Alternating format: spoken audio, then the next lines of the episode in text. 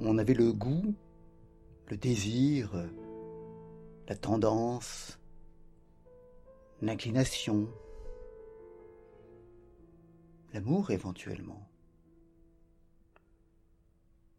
Mais désormais, on a et on ne peut avoir que l'appétence.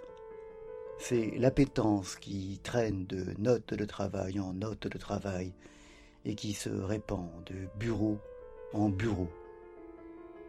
On a de l'appétence ou, on en montre peu. Le goût, le désir, c'était des, sentiments actifs où, l'on était un peu responsable de ce qui se passait. L'appétence, c'est, un peu autre chose, c'est, quelque chose qui nous domine, qui, nous terrasse, quelque chose de à plus bas bruit, comme si on ne dominait pas cela. Bonne appétence, messieurs, dames. Mais quel mot, quel mot bizarre. Bonne journée.